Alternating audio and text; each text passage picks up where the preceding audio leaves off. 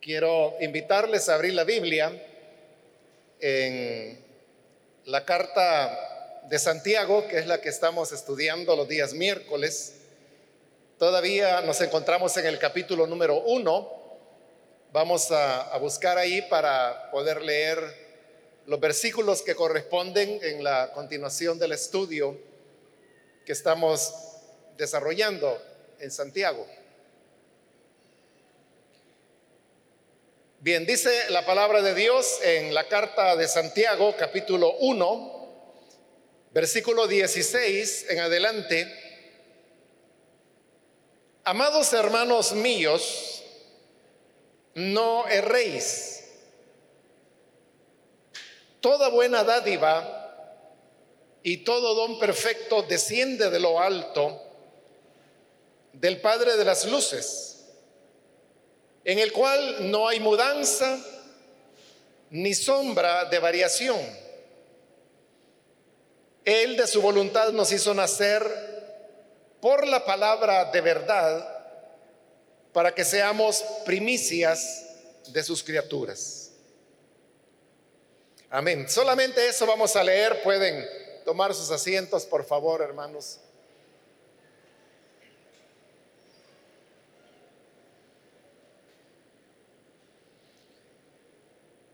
Como dije hace un momento, este día seguimos adelante con el capítulo 1 de Santiago y recordarán que en la última oportunidad estuvimos desarrollando el tema de, de la tentación. Y entre las cosas importantes que la carta menciona sobre el tema de la tentación es que ninguna persona debe decir, que es tentado de parte de Dios. Porque como la misma palabra lo dice, Dios no tienta a nadie y él tampoco es tentado por el mal. Y luego viene ya la explicación que, que las verdaderas tentaciones son las que surgen de nuestro propio corazón. El problema es el corazón humano y como el Señor Jesús lo dijo, que los robos, las mentiras, las fornicaciones, los adulterios, las hechicerías, todas estas cosas salen del corazón y contaminan al hombre, dijo el Señor. Entonces, Santiago ahora dice que, son esos deseos del corazón los que nos mueven y nos impulsan a ser atraídos por el mal. Pero Dios no tiene nada que ver con eso. Porque el, mal del corazón del ser humano es algo que se recibió precisamente por el alejamiento y la desobediencia del ser humano de lo que Dios había revelado a través de su palabra. Comenzando por Adán, que fue el primero que desobedeció al mandato de Dios, y luego a partir de ahí todos los seres humanos hemos pecado y por eso es que el mal está en nuestro corazón. Y ya estando en nuestro corazón, de ahí es donde se originan todas las tentaciones, el deseo de hacer lo malo, la inclinación a aquello que, como le decía, uno sabe que es malo, que es incorrecto, pero el pecado ejerce ese poder de atracción sobre las personas. Pero en todo esto no es Dios quien está provocando la tentación, ni es Él el que propicia las cosas, porque Dios no puede ser tentado por el mal, porque en Él hay santidad completa y por lo tanto Él no va a estar jugando con el pecado para eh, atraernos hacia el mal. Por el contrario, lo que Dios hace es que evita que muchas veces nosotros podamos llegar a condiciones o circunstancias en las cuales Él sabe que nosotros seremos tentados. Entonces, para impedir que lleguemos a eso, algunas veces Dios interviene con su providencia para que no vayamos a ser tentados. Obviamente no siempre lo hace para que se muestre el corazón humano por lo que realmente es. Para que Dios nos libre de la tentación, solo hay una manera de hacerlo y eso es a través de la oración. En primer lugar, porque el Señor Jesús lo enseñó allá en el Sermón del Monte, en Mateo capítulo 6, cuando Él enseñó la oración del Padre Nuestro, ya casi terminando la oración, Jesús dijo que deberíamos orar al Padre diciéndole, no nos metas en tentación, mas líbranos del mal. Así es como dice literalmente en el griego, no nos metas en tentación, mas líbranos del mal. Entonces, cuando uno lee eso, uno podría decir, bueno, eso está en contradicción de lo que está diciendo aquí Santiago. Porque aquí dice que Dios no tienta a nadie. Pero Mateo 6 dice que debemos orar, no nos metas en tentación. Entonces Dios nos mete o no nos mete en tentación. La respuesta es que en el Padre nuestro, cuando Jesús dijo que deberíamos orar, no nos metas en tentación, la idea que se estaba jugando era que Dios es una petición para que Él nos libre de llegar a las condiciones que van a provocar en nosotros una tentación. Por eso es que otras traducciones de la Biblia, sabiendo que ese era el sentido de las palabras que Jesús estaba diciendo, es que traducen esa parte del Padre nuestro diciendo, y no nos dejes caer en tentación, mas líbranos del mal. Entonces, en esta traducción, que ya es una traducción dinámica, y dinámica significa que lo que va buscando es darle el sentido de lo que el Señor quiso decir. La traducción, no nos metas en tentación, es una traducción literalista. Y como le he explicado ya otras veces, que una traducción sea literalista no significa que sea mejor y tampoco que sea más fiel. Al contrario, a veces puede producir el efecto inverso, que es lo que estamos viendo, por ejemplo, en este pasaje de Mateo 6. Que si uno lo toma literalmente, o sea, literalmente lo que el griego dice es, y no nos metas en tentación.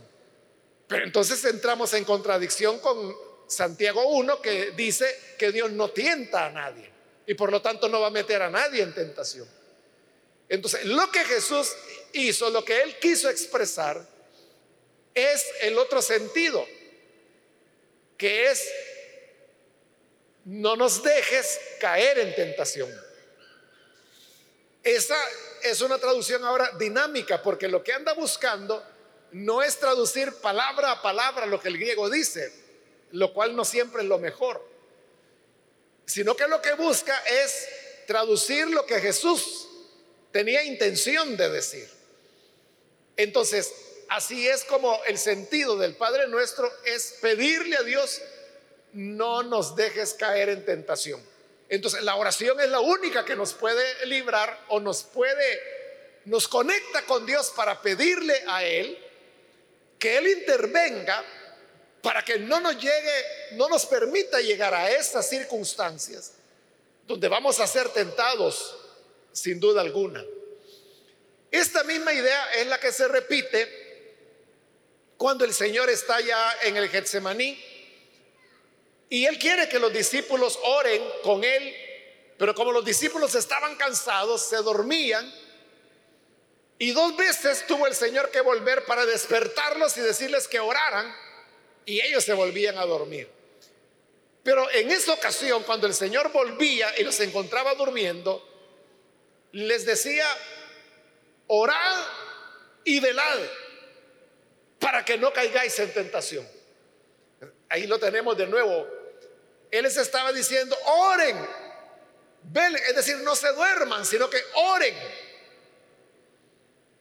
para que no vayan a caer en tentación. Pero como los discípulos se durmieron, cayeron en la tentación que poco después llegó cuando apareció Judas que venía guiando a los que capturarían al Señor.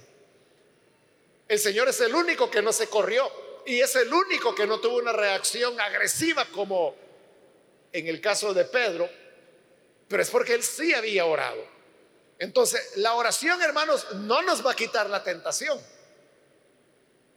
No nos la va a quitar.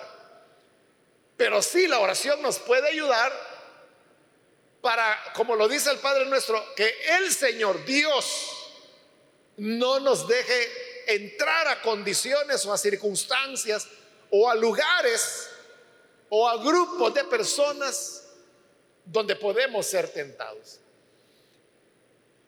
Estoy diciendo esto, hermanos, para que quede claro lo que Santiago dice que, que Dios no tienta a nadie.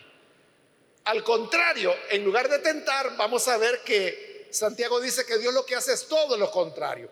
Por eso es que en el versículo 16, donde empezamos la lectura, lo que tenemos ahí es un quiebre de lo que se ha venido desarrollando, porque dice, amados hermanos míos, no erréis. Note que ahí hay una hay un cambio de tono porque anteriormente la carta lo que ha estado haciendo es decir, las tentaciones vienen de sus propios deseos. Y el deseo llevará a concebir y una vez concebido dará a luz el pecado. Y el pecado siendo consumado dará a luz la muerte. Esas son palabras fuertes. Pero entonces flexibiliza en el versículo 16 cuando dice, amados hermanos míos. Note que es una expresión muy afectuosa. Que solamente hubiera utilizado la palabra hermanos, eso ya es muy afectuoso. Porque nosotros le llamamos hermano a aquella persona que para nosotros tiene mucho valor o que le tenemos mucho aprecio. Por eso es que entre nosotros nos tratamos de hermanos. Quizás solamente nos vemos aquí en la iglesia o nos conocimos acá, pero no tenemos ningún límite, diríamos, o impedimento en decirle hermano, hermana, a personas por el hecho que sabemos que comparten la fe. Pero para nosotros eso es suficiente para darle el nombre de hermano. Y eso establece que lo vemos como familia. Pero le decía, no solo está diciendo hermanos, sino que está diciendo amados hermanos. Es decir, que está enfatizando, porque si es un hermano, se da por sentado que uno lo ama. Pero cuando dice amados hermanos, le está añadiendo mayor énfasis a ese cariño. Pero no termina ahí todavía, porque note que lo que dice este vocativo es, amados hermanos míos. Una cosa es que yo diga hermano, otra cosa es que le diga amado hermano, y otra cosa es que le diga amado hermano mío, porque cuando le digo mío, es otra expresión de, afecto. Es como que si usted tuviera una hija, una niña, y la saluda y le dice, ¿cómo está mi niña? Pero cuando le dice mi niña, ese es un afecto que le está expresando. Y es lo que está haciendo aquí Santiago cuando dice, amados hermanos míos. ¿Y por qué usa de tanto afecto? Porque quiere dar una recomendación. Y la recomendación es, no erréis. Realmente lo que el griego dice no es errar. Lo que el griego dice es no se engañen. O sea, la palabra no habla de errar, sino que habla de engañar. No sé por qué razón, hermanos, Casiodoro de Reina la tradujo errar, que es una mala traducción, porque no, no significa eso la palabra. Eh, ¿Y por qué razón? Porque errar es muy diferente a ser engañado. Errar es cometer un error. Y solo el hecho, hermano, que uno diga, cometí un error, está como expresando que usted no lo hizo premeditadamente. El error pudo haber sido una equivocación, algo que sucedió y que usted no lo esperaba. Eso es errar. Pero ahora, ser engañado ya habla de una cosa diferente, porque ser engañado no es algo que ocurre por casualidad, como si pudiera ocurrir un error. Un error pudiera ser involuntario, pero el engaño no. En el engaño la persona es la que se expone a que le confundan, a que le enseñen de manera equivocada. Entonces lo que verdaderamente Santiago escribió es, amados hermanos míos, no se engañen. En realidad, en realidad lo que dice es no sean engañados. Pero ¿quién es el que puede engañar a los hijos de Dios? Es Satanás. Porque el Señor Jesús dijo que Satanás es el que ha venido para matar, para robar y para destruir. Y también dijo que Él es el padre de toda mentira. Todo tipo de engaño se origina en Satanás. Por lo tanto, cuando dice no sean engañados, lo que está diciendo es que no debemos permitir que Satanás nos vaya a confundir. Y luego dice en el versículo 17, toda buena dádiva y todo don perfecto desciende de lo alto. Esto está relacionado, hermanos, con el tema que se ha venido tocando, que es el tema de la tentación. Y entonces se ha dicho que, que Dios no tienta a nadie. Ya explicamos eso, que Dios no es tentado por el mal porque Él es santidad. Dios no tienta a nadie, no va a estar incitando a nadie a hacer lo malo. Y decíamos que lo que atrae a la tentación es los deseos del corazón del hombre. Pero también recuerde que en la última oportunidad dijimos que otro elemento que influye en que seamos tentados es el mundo. El mundo se refiere al sistema de cómo la humanidad, la civilización humana está organizada en oposición a Dios. En el mundo, como lo dijimos la vez anterior, por ejemplo, hay ideas que circulan y se toman como ciertas, como por ejemplo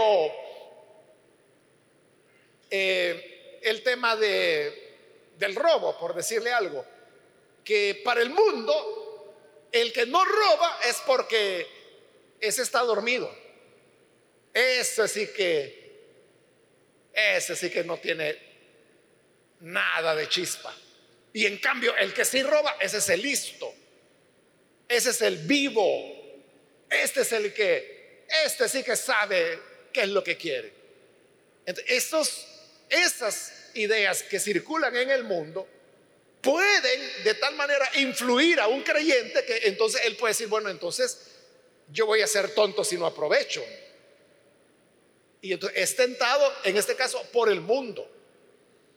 En el mundo también circulan ideas como, por ejemplo, digamos, acerca de la pureza sexual. Para el mundo, eh, lo que tú quieras hacer y lo que a ti se te antoje, hazlo. Es natural. Tan normal como beber agua es que tú tengas relaciones sexuales cuando tengas deseos. Eso dice el mundo. Entonces, cuando un creyente está en ese ambiente, en esa influencia del mundo y escucha ese tipo de argumentos, entonces el joven puede puede caer en ellos.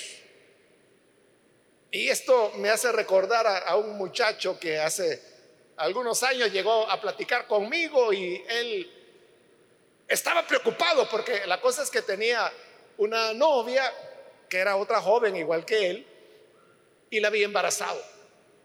Y me dice, y yo no sé qué hacer, estoy preocupado. Pero luego me dijo algo que me llamó la atención. Y me dijo, es que a mí me dijeron que no había ningún problema en hacer esto. Y yo le dije, ¿quién te dijo eso? Pues la gente me dice, la gente anda diciendo eso. Ay, vos le creíste. Mira, pues que si no trae problema, mira qué lindo. Y ahora que ya tú eres el del problema y la tienes embarazada, ellos van a venir a ayudarte. Ellos te van a ayudar con el mantenimiento de, de tu hijo que viene en camino, o ellos van a continuar pagándote tus estudios mientras te gradúas y ya puedas atender a tu familia. Así, con esa sencillez. Simplemente porque oyó que la gente decía, no hay problema, se dio a la tentación y ahora tenía un verdadero problema. Entonces, este mundo y los deseos del corazón, usted puede ver que son como elementos oscuros, condiciones en la sombra que provocan esa atracción a hacer lo malo o deseos de hacer lo malo, que es lo que llamamos tentación. Pero dice, no se dejen engañar. No se dejen engañar por Satanás que les diga que cuando alguien es tentado es Dios quien lo tienta, porque Dios no tienta a nadie, ya lo dijo. Al contrario, está diciendo de Dios lo que viene es toda buena dádiva, todo don perfecto desciende de lo alto. Cuando uno lee esta frase, toda buena dádiva y todo don perfecto desciende de lo alto, No sé si usted logra percibir que esa frase tiene algo como poético, tiene algo que lo hace sonar bonito. O sea, no es lo mismo que yo lea, por ejemplo, el versículo anterior, amados hermanos míos, no erréis. Se oye plano, ¿verdad? Pero si yo leo, toda buena dádiva y todo don perfecto desciende de lo alto, eso tiene algo algo diferente. No es una frase plana, sino que se le siente que tiene como sentimiento. ¿Sabe por qué lo sentimos? Porque se trata precisamente de eso, es de una frase poética, es un exámetro, así se llama. Un exámetro es una frase en donde las palabras, cada una de ellas tienen seis sílabas. Si usted las cuenta no le van a salir porque recuerde que esta es una traducción la que tenemos. El exámetro se encuentra en griego. Usted tendría que tomar la frase en griego y entonces se va a dar cuenta que se trata de un exámetro. Al hacer la traducción, aunque es una traducción, todavía continúa teniendo ese sonido. Porque uno lo percibe, ¿verdad? O sea, e-, esa frase tiene algo. Toda buena dádiva y todo don perfecto desciende de lo alto. que tiene eso. Es igual, hermanos, que allá en 1 Corintios 15, cuando Pablo dice, eh, no erréis que las malas compañías corrompen las buenas costumbres. Otra vez, ¿verdad? Esa frase, las malas compañías corrompen las buenas costumbres. Hasta se nos hace fácil de memorizar. ¿Por qué razón? Porque es otro exámetro. También es un exámetro ese de 1 Corintios 15. Aquí tenemos otro. Entonces, ¿qué lleva a pensar esto? Se cree, hermanos, que esa frase, toda buena dádiva y todo don perfecto proviene de lo alto, o bien fue parte de la letra de un canto, o pudo haber sido parte, una frase de un poema que los cristianos utilizaban en, en sus primeras décadas. Recuerde que Santiago se considera que fue escrita entre el año 80 al 90. Estamos hablando que por lo menos ya habían pasado 50 o 60 años de cristianismo.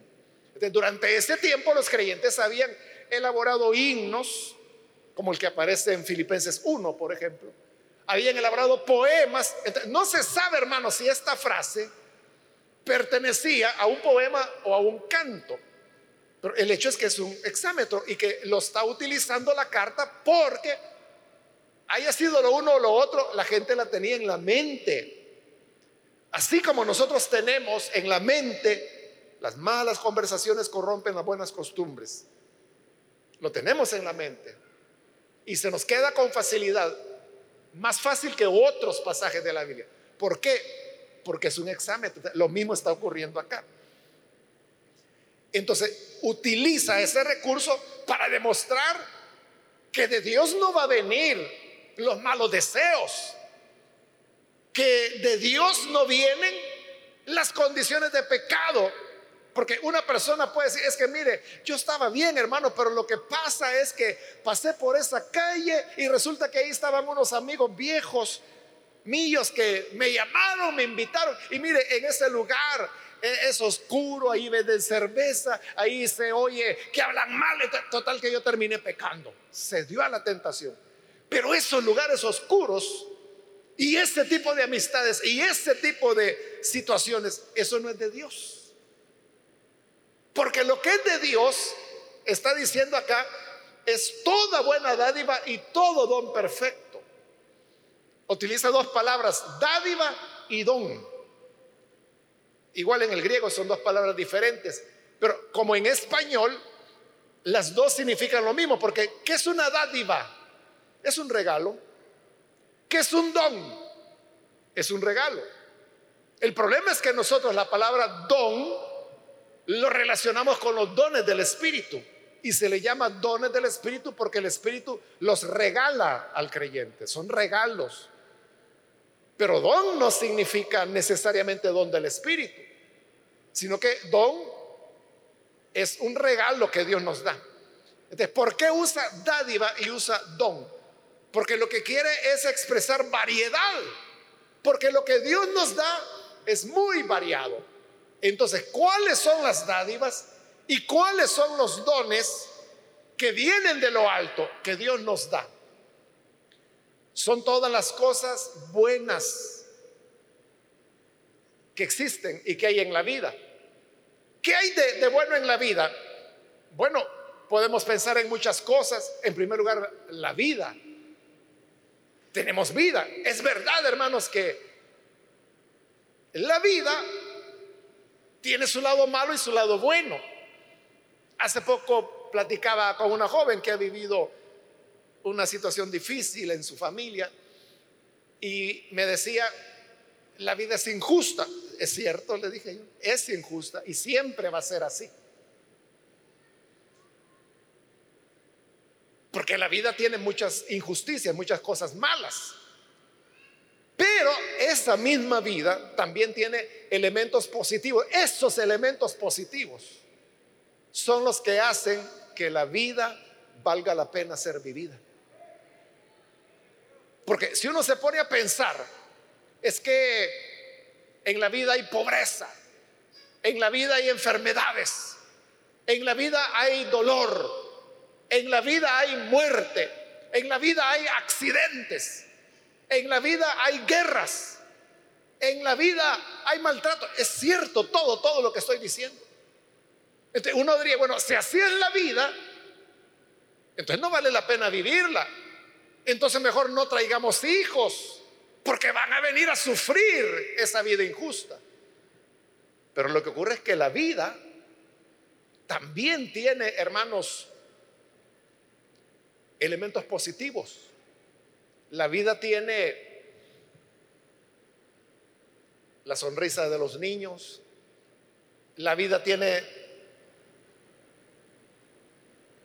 la oportunidad de que dos personas se abracen, que se quieran, que desarrollen cariño. Una dádiva es la amistad.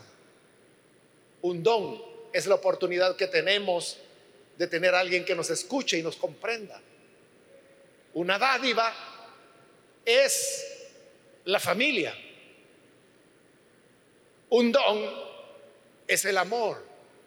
Una dádiva es cuando alguien hace una buena broma y nos reímos a carcajadas. Esa es una dádiva que viene de lo alto. Pero también es un don de lo alto. El alimento. Y el alimento, usted sabe que son variados. Hay alimentos dulces, hay alimentos salados, hay alimentos que son ácidos. Pero usted sabe que hay un momento para cada cosa. Y que qué bien cae lo que es ácido cuando desea ácido. Y qué bien cae lo dulce cuando desea dulce. Y qué bien cae lo salado cuando quiere lo salado. Y qué bien cae lo caliente cuando quiere algo caliente. Y qué bien cae lo frío cuando quiere algo frío.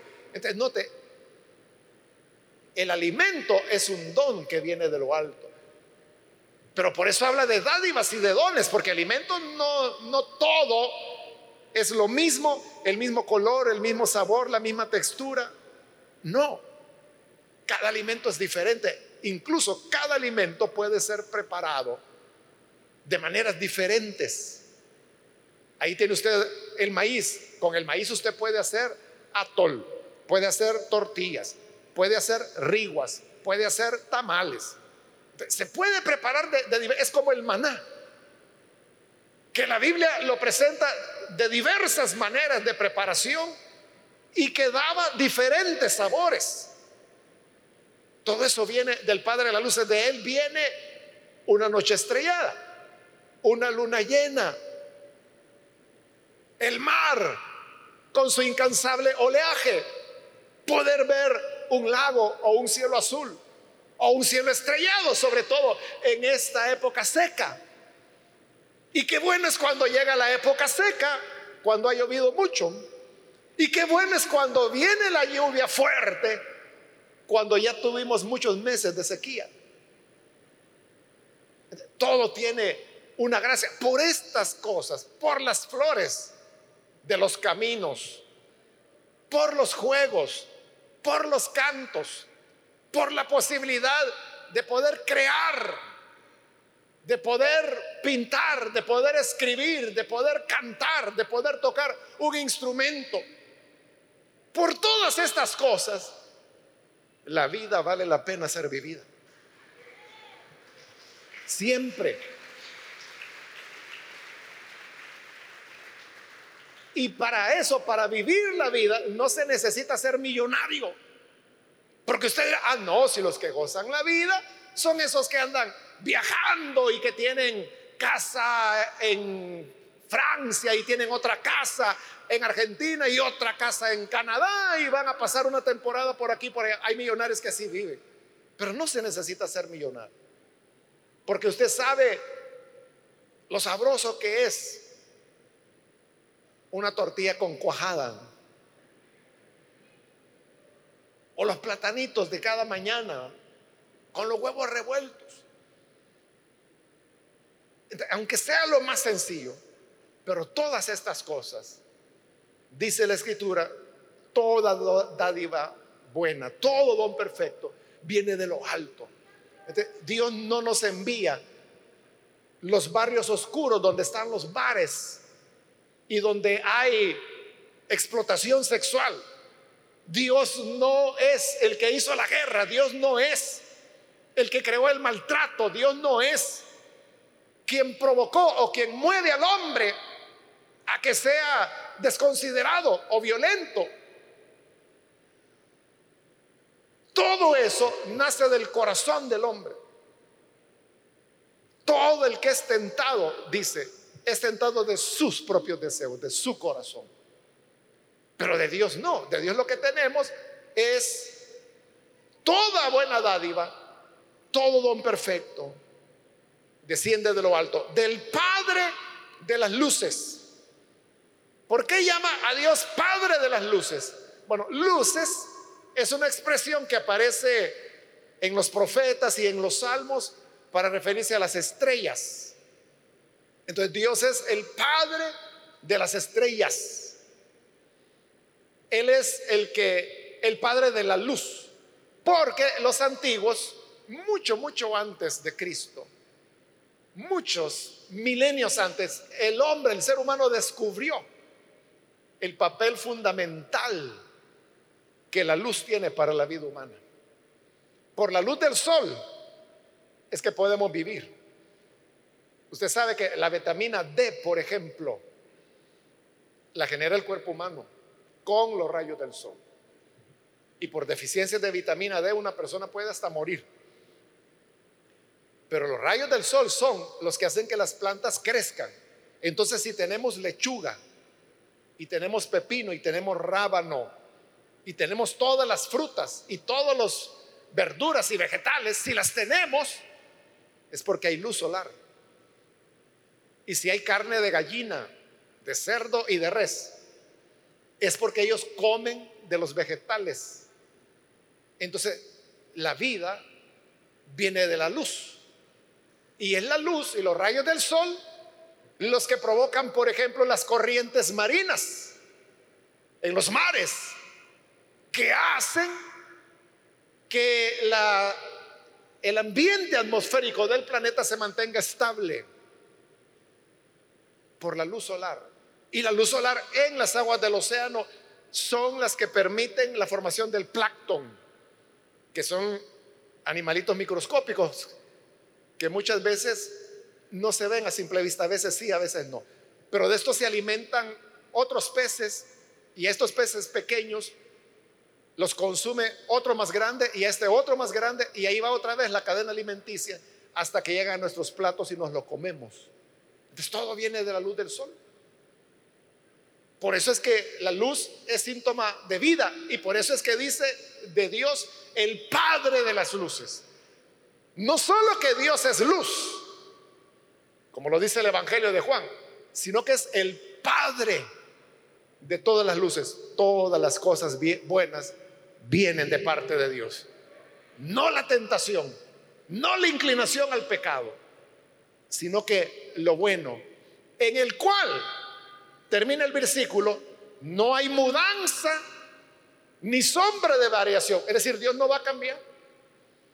Él es un productor de buenas dádivas, de dones perfectos, y eso no va a cambiar. No es que la gente diga, es que Dios está enojado conmigo y viera la tentación que me mandó, viera el demonio que me mandó. No estés blasfemando. En Él no hay sombra de variación. En Él no hay mudanza, Él no cambia. Él siempre hará salir su sol sobre buenos y malos. Él siempre enviará su lluvia sobre buenos y malos. Él siempre hará que la estación de lluvia le siga la estación seca y luego la lluvia y luego la seca y luego la lluvia y ahí va y eso produce las cosechas, cosechas de época seca y cosechas de época lluviosa. Dios no cambia. Dios es el que sostiene palpitando nuestro corazón. Dios es el que hace que respiremos y lo hacemos inconscientemente. Y Dios es el que hace que nuestra tiroides, que nuestro páncreas estén produciendo las hormonas que son las que regulan nuestra vida y nuestra salud. No nos damos cuenta de eso. Pero Dios es el que está cuidando que todo eso esté en orden. Nos damos cuenta cuando algo falla. Cuando tiene que ir al médico y el médico le dice, tiene un hipotiroidismo. Que su tiroides está trabajando mal. Entonces tienen que darle tratamiento. Hasta entonces nos damos cuenta. O cuando ya el páncreas no funciona y le produce diabetes. Entonces le dice, mire, ya su páncreas ya no está produciendo insulina, la vamos a tener que inyectar. Hasta ahí se da cuenta uno.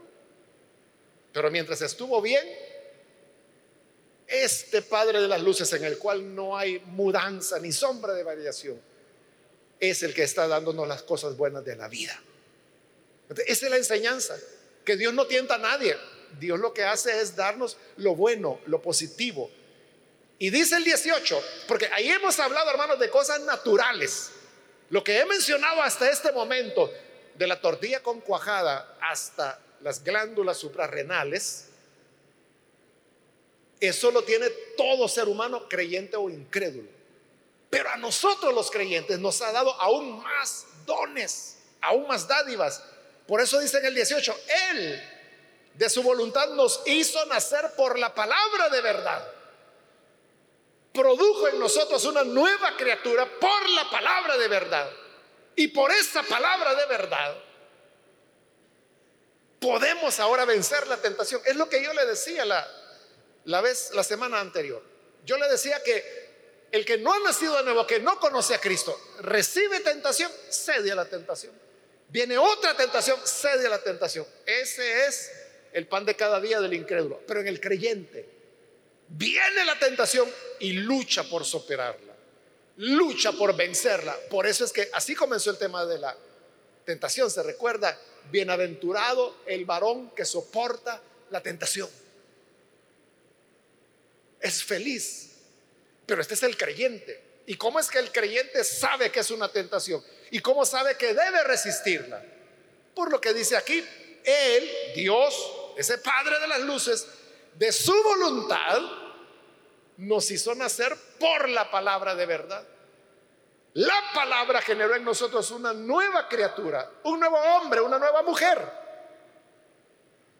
que sabe lo correcto y lo incorrecto, para que seamos primicias de sus criaturas. Es decir, nosotros somos los primeros frutos de la nueva humanidad que Él está creando por su palabra. La nueva humanidad que va a heredar los nuevos cielos y la nueva tierra, los que viviremos en la nueva Jerusalén. Así que hermanos, aquí no se trata de decir, bueno, esto está difícil, mejor. Si usted es joven y dice, mejor ya no voy a tener un hijo para que no venga a sufrir. Mira, ¿y qué tal si ese niño que tú vas a engendrar o que tú joven vas a concebir y dar a luz? ¿Qué tal si ese niño es el futuro genio que va a traer respuesta al problema del cáncer, por ejemplo? Como de Dios viene toda dádiva y todo don perfecto. No nos sintamos que estamos como abandonados al destino cruel e injusto. Estamos en las manos de un Padre amoroso, el Padre de las luces que se goza en bendecirnos en gran manera.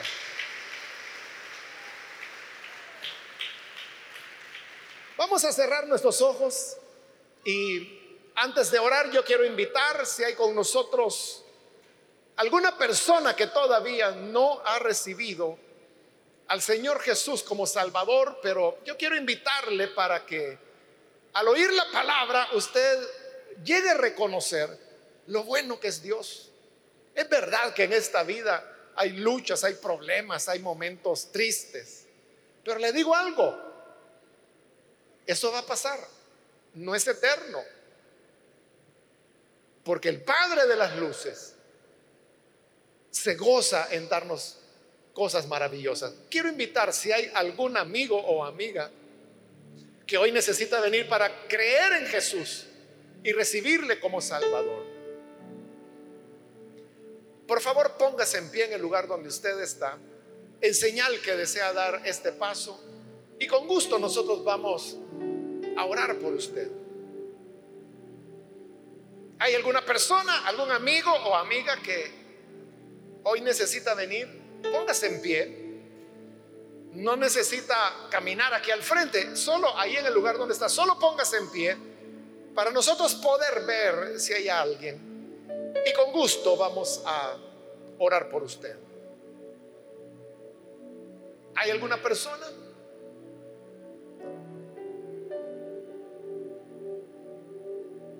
Quiero invitar también si hay algún hermano que se ha alejado del Señor. Si usted renegó y dijo, ¿por qué Dios permite que suceda todo eso? No, a Dios no le agrada. Y por eso es que Él está trabajando su plan de redención para que las cosas cambien, para que el ser humano sea salvado. Entonces es comprender que Él es el Padre de las luces y que todo lo recibimos de Él. Hay alguien que necesita reconciliarse, póngase en pie. Hágalo ahora porque voy a orar ya. Pero si hay alguien, puede hacerlo con toda confianza. Señor, te damos las gracias por tu palabra, porque por ella, Señor, hoy nos damos cuenta que tú creaste los cielos, la tierra, las montañas y los ríos, el mar, la luna y las estrellas, los alimentos en múltiples colores, en múltiples sabores, en múltiples texturas. Y todo, Señor, para contentamiento del ser humano. Por eso, Señor, gracias te damos y ayúdanos a reconocer que tú eres bueno y a entender la verdad, que tú no tientas a nadie, a nadie impulsas al mal, porque tú no eres promotor de lo malo. Al contrario, guárdanos de ser engañados y entender que toda buena dádiva y todo don perfecto viene de lo alto de ti.